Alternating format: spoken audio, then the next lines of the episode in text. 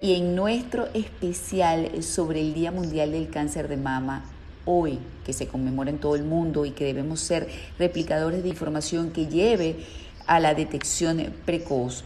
Y en Avances Médicos nos acompaña el doctor Omar Arias, físico médico, científico venezolano y profesor de la Escuela de Salud Pública de la UCB. Él nos va a explicar todo lo que debemos saber sobre las pruebas diagnósticas para examinar tus mamas. Por ejemplo, la mamografía y el ecomamario. Gracias por estar con nosotros, Omar. Gracias a ti y un saludo a toda la audiencia. A ver, Omar, ¿cuáles son esas pruebas diagnósticas, eh, por decir, las más importantes? que nos llevan a esa detección precoz que debería lograrse para combatir efectivamente el cáncer de mama? María Laura, lo más importante y en la prueba diagnóstica, el gol estándar definido así por la Organización Mundial de la Salud y por todas las instituciones que tienen que ver con el tema de la evaluación del tejido mamario, es la mamografía anual de control. Ese es el mejor estudio para diagnosticar tempranamente lo que pudiese ser el cáncer de mama. Adicionalmente tenemos una serie de estudios como son por ejemplo el ultrasonido mamario, la resonancia magnética de mama, también tenemos por ejemplo la evaluación a través de ganglio centinela, el PET-CT, el PEM. Existe una infinidad, bueno, no una infinidad, pero existe una, una batería de opciones en relación a la evaluación del tejido mamario. Pero es muy importante que quienes nos escuchen comprendan que la mamografía identifica lesiones muy, muy pequeñas, alrededor del milímetro. Es decir, cuando tenemos microcalcificaciones y esas microcalcificaciones se aglomeran de una determinada forma, tienen un alto grado de malignidad o un eh, bajo grado de malignidad. Entonces, ¿qué ocurre? Cuando nosotros eh, invitamos a todas las pacientes a realizarse su evaluación a través de la mamografía, es porque sabemos que con la mamografía podemos detectar las lesiones en estadios muy, muy, muy tempranos. Por otro lado, fíjate que nosotros tenemos, eh, digamos, hay como tres aliados macro, ¿no? Tenemos la, la visita anual al ginecólogo y al mastólogo, tenemos también la autoexploración, pero siempre la mamografía pasa por encima de todo esto porque es donde podemos identificar esas lesiones en la, en la parte mucho más pequeña. Es decir, el mastólogo pudiera identificar lesiones de 0,5 milímetros, por ejemplo. Eh, nosotros o nuestras pacientes pudieran identificarse una lesión a, través de la autoexploración a partir del centímetro. Entonces, si nosotros queremos diagnosticarlo en estadios más tempranos, definitivamente la mamografía es el estudio diagnóstico por eh, excelencia. A ver, vamos con lo que es el eco mamario y las diferencias con respecto a la mamografía que bien acabas de describir, por favor. Sí, ¿qué ocurre? Fíjate, el, la mamografía obviamente utilizamos rayos X, ¿sí? Por esta razón no, es, no está indicado que, que hagamos mamografía en pacientes menores de 35 años. Adicionalmente, desde el punto de vista clínico, eh, las pacientes menores de 35 años tienen mamas más densas, por lo cual es más difícil, necesitaríamos mucha energía para poderlas atravesar a través de la mamografía. Y de allí surge entonces la evaluación a través del ultrasonido mamario. El ultrasonido no es, no utilizamos eh, rayos X, no utilizamos lo que nosotros conocemos como radiación ionizante, sino que es una onda mecánica y por ello eh, lo podemos utilizar desde temprana edad. De esta manera, el ultrasonido mamario nos permite evaluar a, nuestras pacientes en, en, en edades más tempranas y eh, permanecer, digamos, de manera consecuente durante, todo, durante toda su vida. De esta manera, el ultrasonido mamario se recomienda para aquellas pacientes menores a 35 años y para aquellas mayores a 35 años recomendamos a través de la Sociedad Venezolana de Mastología se recomienda la realización de la mamografía más el ultrasonido. El ultrasonido es un estudio complementario. ¿Qué ocurre? Eso es igual que los televisores, ¿sí? Eh, los televisores tienen diferentes resoluciones. Eh, hay televisores en donde yo puedo tener una muy buena resolución, por lo tanto veo niveles de detalles muy, muy pequeños. Eso es lo que obtenemos con la mamografía.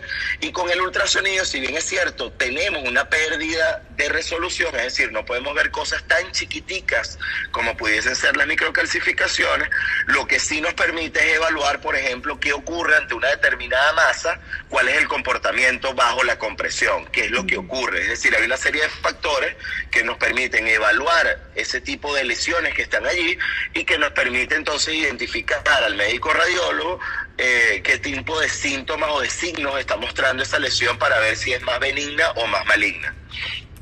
Ahora, este, tengo entendido que en este caso el eco mamario es un complemento de la mamografía y que deberían hacerse ambos. ¿Qué opinas tú al respecto?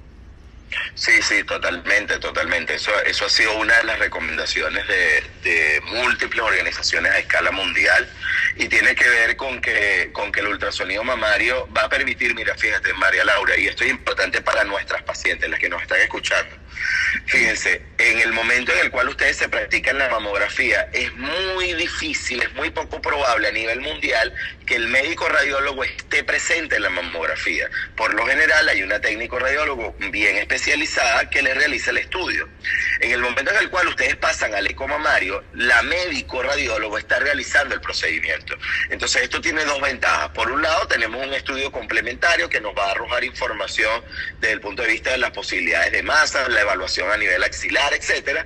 Pero por otro lado tenemos a una médico radiólogo que va a poder identificar oye, mira, veo eh, una mama un poco más caída que la otra, ¿qué ocurre con esta simetría? Mira, está pasando algo a nivel del pezón, déjame revisar. Es decir, usted tiene un estudio desde el punto de vista clínico, muy básico, pero un estudio clínico con el médico radiólogo que va a analizar ambas, ambas imágenes.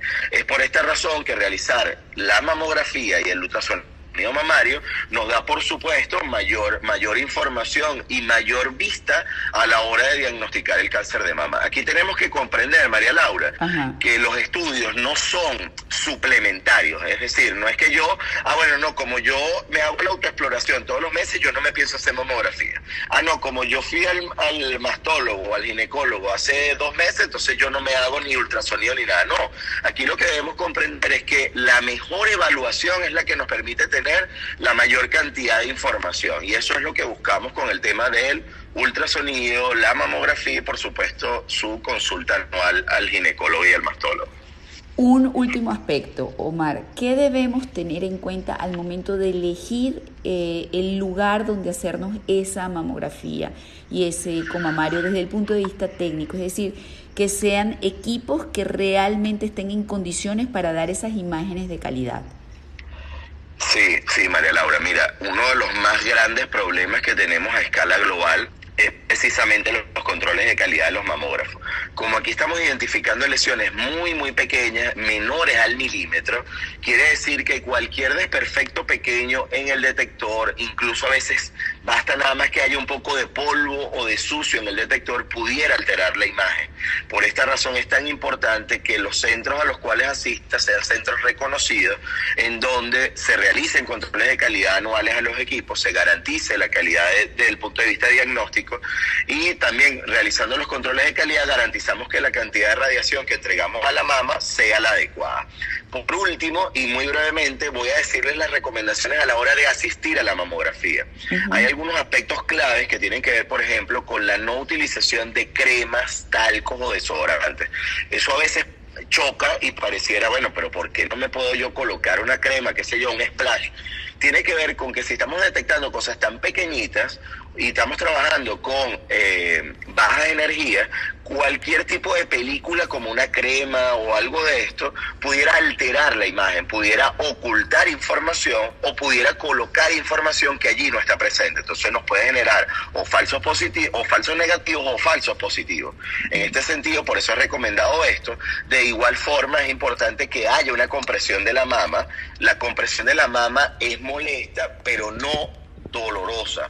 Y esto es importante afianzarlo. Hace muchos años los equipos eran muy distintos y obviamente la generación de, la compresión era, era completamente diferente. Hoy por hoy estas paletas de compresión son lo suficientemente cómodas y no comprimen tanto como para generar dolor. ¿Qué es la última recomendación? Que no asisten durante su semana de menstruación. En la semana de la menstruación, además de los cambios, digamos, bioquímicos que tienen, por supuesto, coloca las mamas en un punto más sensible y entonces pudiera generar mayor cantidad de molestias que realizar la mamografía una semana o diez días después de que se haya acabado su ciclo menstrual. Entonces, si nosotros seguimos estas sencillas indicaciones, fíjate que vamos a tener una mejor imagen del tejido mamario. Bueno, de verdad que me parece muy buena la información que acabas de, suministrarnos, Omar, en función de la prevención y el diagnóstico precoz. Muchísimas gracias por haber aceptado la invitación y acompañarnos el día de hoy. Regálanos tus redes sociales, por favor. Sí, bueno, gracias a ti. Nos pueden seguir y acompañar a través de arroba con S y F. Muchísimas gracias. Estuvimos conversando con Omar Arias, físico médico, científico venezolano y profesor de la Escuela de Salud Pública de la UCB sobre lo que son las pruebas diagnósticas para detectar el cáncer de mama, tanto el ultrasonido o eco mamario como la mamografía, ambos exámenes indispensables y complementarios. Ese es el mensaje final.